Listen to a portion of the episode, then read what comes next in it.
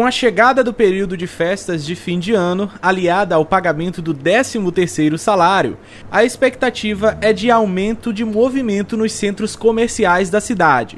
Tendo em vista esse momento, a CDL, Câmara de Dirigentes Logistas de São Luís, tem feito um trabalho de reforço junto aos associados sobre a necessidade do cumprimento dos protocolos sanitários do governo do estado para controle da transmissão do novo coronavírus.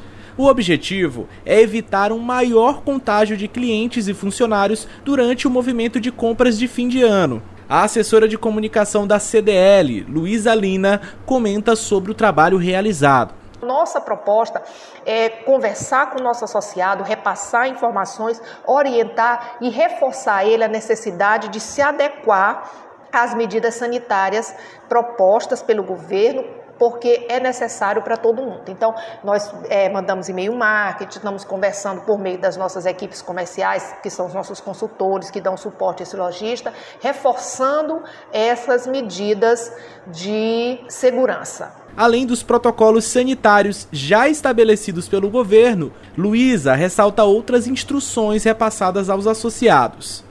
A gente está recomendando ao lojista, por exemplo, que faça aquela decoração só contemplativa, que o consumidor, o cliente, que a pessoa que vai para a rua, ela apenas olhe os enfeites aéreos para evitar qualquer tipo de contato.